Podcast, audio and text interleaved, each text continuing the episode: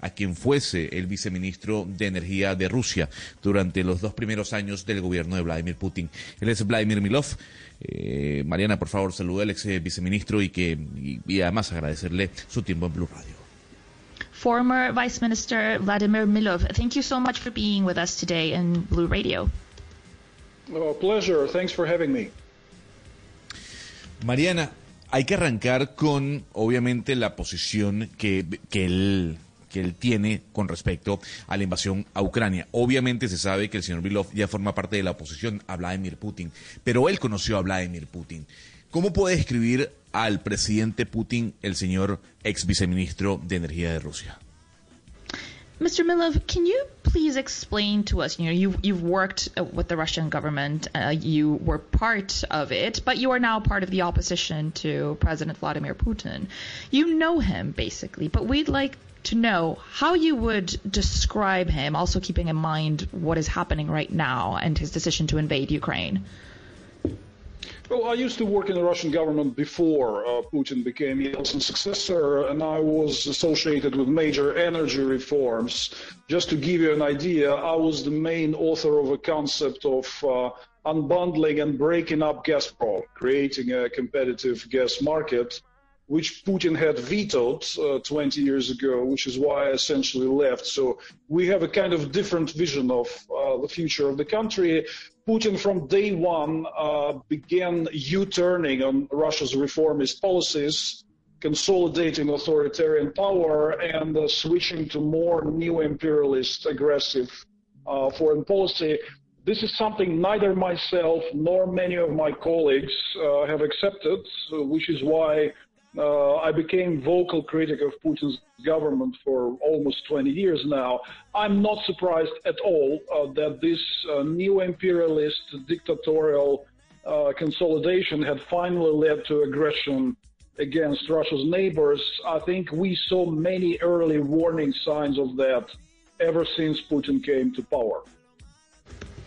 Gonzalo, nuestro invitado nos dice que siempre existieron señales de advertencia sobre este, esta posible invasión, por lo menos que esa intención estaba. Em, nuestro invitado, el viceministro, el ex viceministro Milov, pues trabajó para el gobierno ruso, trabajó durante el señor Yeltsin, no trabajó directamente con el señor eh, Putin. El señor Milov, nuestro invitado, pues eh, fue coautor de ciertas reformas del sector energético, em, por ejemplo, que quiso hacer del mercado de gas un mercado mucho más competitivo, pero bueno, ya cuando llegó el señor Putin al poder, pues eh, lo vetó, vetó ese tipo de reformas y es, por la, es la razón por la cual, o la razón principal por la cual el señor Milov se fue del gobierno. Eh, tiene una visión muy distinta del país eh, a la del Putin, nuestro invitado pero eh, digamos que de alguna otra manera siempre se le notó esa intención eh, imperialista un poco la llama y no se siente nada sorprendido sobre este, este estas tendencias imperialistas dictatoriales eh, que finalmente llevaron a esta agresión. Mariana, y ya que vamos en esa línea, quisiera que usted le preguntara al ex viceministro de Energía de Rusia, Vladimir Milov, si conociendo esa actitud dictatorial e imperialista que tiene Vladimir Putin, mm, podría haber en el panorama la posibilidad de que termine invadiendo otros países, teniendo en cuenta lo que está ocurriendo con este ingreso de Finlandia y de Suecia a la OTAN. Now that we see Finland and Sweden trying to join NATO, we're also wondering, you know, this imperialist, dictatorial attitude that you describe as uh, Mr. Putin having, do you think that this applies to other countries? In other words, do you think that this kind of invasion that we've seen in Ukraine could be repeated in other former Soviet states or other territories close to Russia? Uh, first, uh, in terms of yes or no, definitely, because uh, Putin has demonstrated his absolute disrespect uh, for a rule based international order, for the sovereignty of neighboring countries, and uh, he's, he was showing this many times in domestic politics in recent years. Not only beginning in 2022, but before in Georgia and Ukraine, we saw that he's ready to use the military power to project his influence. So, uh, in terms of yes or no, that is possible uh, that Russia might be attacking further neighbors, including members of the EU and NATO. However, I have to say the one issue which is acting as a constraint for him now is that his military has been significantly worn out and decimated uh, during the past uh, three months of conflict and war in Ukraine. I don't think Putin would have enough force to attack countries or, or like Sweden or Finland right now. And this is probably the reason why Russia's official reaction to Finland and Sweden applying for NATO membership has been somewhat muted, uh, not nearly as hysterical as uh, uh, their talk about Ukrainian aspirations to join NATO in the previous months. Bueno, Eduardo, sí. Eh, la respuesta eh, simple y sencilla es sí. Sí hay un peligro definitivo de que al señor Putin eh, le dé por eh, invadir otros países. Eh, él ya ha demostrado un total, una total falta de respeto por el orden eh, internacional, por la soberanía de otros países, de otras naciones, inclusive en las políticas domésticas, pues, por ejemplo, ya vimos cómo se comportó frente a, Ucrania en el, en el 2014 con Crimea. A él le gusta utilizar ese poder militar para proyectar su influencia. Entonces, ¿de qué es posible? Totalmente. Ahora, es, está contenido por una cosa muy importante y es que en los últimos tres meses el ejército ruso se ha visto totalmente desgastado porque el conflicto en Ucrania, pues esa guerra no le salió como él esperaba que saliera. Entonces, eh, él no tiene la fuerza suficiente en cuanto a poderío militar para atacar a un Finlandia o a una Suecia y esta es la razón por la cual Rusia, digamos que no ha hecho tanto alboroto frente a la noticia de que Finlandia y, Suecia quieren pertenecer a la OTAN. Eh, compárelo, por ejemplo, con el escándalo o el alboroto que armó cuando Ucrania estaba coqueteando con volverse miembro de la organización. Y que nos diga Mariana, en una tensión, en una guerra por el gas, por materias primas, por el tema de la economía a largo plazo, ¿quién tiene más para aguantar? ¿Quién tiene más las de perder? ¿Si Europa sin el gas ruso o Rusia eh, sin sanciones, eh, con sanciones y sin, sus reservas internacionales en Europa? So, who do you think will win this power struggle? Would it be, uh, you know, Europe without Russian gas, or will it be Russia, you know, being able to withhold an important supply of gas, but with heavy sanctions and a foreign reserves issue that is not easy to solve? Uh, Russia, in its present state, does not stand a chance uh, in this conflict it is being uh, significantly cut off uh, from uh, international markets, financial system, technologies, logistics. I think it's fair to say that we have never ever seen an example of such a major deglobalization of a large scale economy ever before because countries like Iran or North Korea are much smaller and less significant for the global economy. Uh, speaking about oil and gas, uh, uh, I think it's very clear that just in a few years' time, maybe not immediately, but in a few years' time, Europe, the major buyer of Russian oil and gas, will stop importing uh, hydrocarbons from Russia and we have nowhere else to go. Asian markets will not be able to substitute that.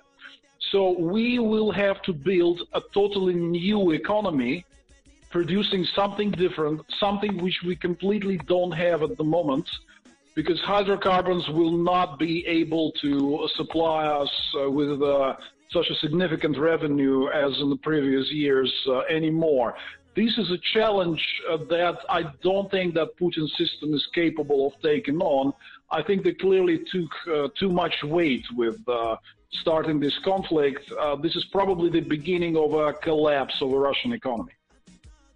Es el principio de un colapso de la economía rusa, por lo menos eso nos dice nuestro invitado, porque en su estado actual, eh, pues digamos que Rusia está siendo absolutamente eh, corta, la cortaron, eh, la sacaron del sistema internacional financiero y de mercados, de tecnología, de logística. Nunca se ha visto un ejemplo de desglobalización de una economía tan grande. El ejemplo, por ejemplo, muchos dirían que a Irán le pasó lo mismo, que a Corea del Norte le pasa lo mismo, pero no son tan grandes esos países y si no son tan importantes para la economía global como Rusia. Entonces, este es el ejemplo más importante.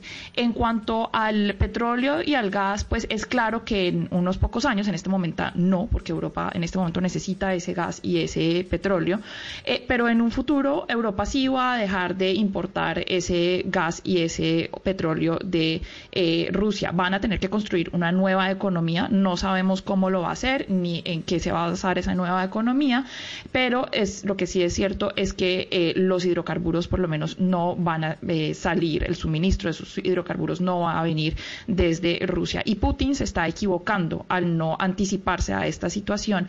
Cree nuestro invitado que le dio mucho peso a la importancia del gas y del petróleo, pero puede ser de nuevo el principio del fin para la economía rusa. Pero, pero Mariana, a mí, eh, pregúntele por favor al invitado si no está siendo muy optimista en la medida en que, pues en los últimos dos meses eh, transcurridos después de la invasión, eh, Rusia recibió aproximadamente 63 mil millones de euros por exportaciones de petróleo y gas. Es decir, recibió muchísimo dinero, sobre todo porque también le está exportando a India, a Egipto y está ofreciendo unos descuentos a otros países por fuera de la Unión Europea que se los están recibiendo. ¿No será que Rusia va a poder subsistir y seguir existiendo por la exportación de esos hidrocarburos a países por fuera de la Unión Europea? So, you know, you briefly mentioned this, but maybe you could expand a bit more because we're wondering if Russia will actually be able to survive an economic collapse like the one that you've just predicted by selling its hydrocarbons to other countries in Asia. Right now, it's selling uh, a lot to India and, say, Egypt. Isn't it a bit optimistic that, you know, we've seen that basically in two months, uh, the Russia has received around 63 billion euros from gas exports. You know, that's that's a lot of, of money as well. Isn't it a bit, you know, optimistic to believe that Russia's economy will collapse when we still see the world depending so much on gas and oil and Russian gas and oil? Now, listen, Russia will be able to divert some of their oil and gas flows towards Asia, but there are major problems associated with it. Uh, first, we need to build a you know multi-billion dollar infrastructure, maybe I don't know, hundreds of billions of dollars uh, worth of pipelines and uh, new LNG terminals uh, to be able to replicate the scale of supplies uh, that currently exist in, with regard to the European market that is non-existent. I mean, uh, just don't look at the map. Most economic activity, most oil and gas production is in the European part of Russia. It is very distant uh, from China and India. It is separated by vast territories, mountains, and there is non-existent infrastructure. We are not connected uh, to China and India at all. And even if you ship oil with tankers, uh, when I talk to oil industry folks, they say it's insane because most Russian oil exporting ports are in the Baltic Sea or Black Sea. And to ship oil from there, you have to go through Danish Straits, Gibraltar, Suez Canal, Bab el Mandeb Strait between Arabian Peninsula and Africa. Uh, usually, I mean, there are so many bottlenecks that shippers, insurance companies, they go crazy about such routes that at least uh, that will significantly raise the cost. That's one problem. The other problem, if you take a look at the current headlines, Indians and Chinese, they are very pragmatic people. They are very well aware uh, what are the difficulties that Russia is facing at the moment. So they demand extreme, and I mean extreme discounts for oil and gas prices uh, for Russians. So what we're going to have is yes, we're going to able to sell some of the volume, but very cheaply and with very high cost, meaning no super profits uh, from sales to Asia to the extent that we enjoyed from selling oil and gas to Europe. So yeah, we will we'll divert some flows, but economically this will not be as nearly as advantageous as uh, hydrocarbon exports to Europe that we enjoyed for decades. Hmm. Mr. Vladimir Milov, thank you for being with us. Thank you so much. Bueno, Mariana, vamos a traducir esta última pregunta que le hicimos al ex viceministro de Energía de Rusia a propósito de todo esto que está ocurriendo con las tensiones en Europa. Bueno, Valeria, eh, es más complicado de lo que se piensa, la verdad, porque sí, es verdad que Rusia puede, eh, digamos, canalizar esas exportaciones de gas y petróleo hacia Asia, por ejemplo, pero hay muchos problemas de infraestructura, porque en este momento la infraestructura principal, por ejemplo, de gasoductos, va desde Rusia hacia Europa. No existe de igual manera desde Rusia a otros países eh, asiáticos. Entonces, esa infraestructura no está ahí. además, construirla se va a demorar mucho porque hay muchas montañas, desiertos, mejor dicho, hay de todo. Entonces el hecho de que no estén conectados es un problema enorme que tienen que superar. Segundo, hay un problema de cuellos de botella en cuanto al dominio del mar y por donde se exportan estos hidrocarburos. Eh, está el canal del Suez, por ejemplo, está el área de Gibraltar, por ejemplo, y eso para las navieras y para las eh, la industria aseguradora de las navieras, pues es muy complicado y empiezan a cobrar eh, muchos precios muy altos por transportar el petróleo por último, eh, en este momento lo que está pasando es que, por ejemplo, países como India, pues sabiendo que Rusia no puede exportar eh, su gas a Europa, entonces están pidiendo unos descuentos muy grandes eh, por el gas que ellos sí pueden importar. Entonces, eso de que pues puede tener la misma cantidad de dinero o más suministrándole gas a otros países no es tan sencillo. El señor, nuestro invitado, nos dice que no vendrán grandes utilidades al cambiar de mercado eh, internacional.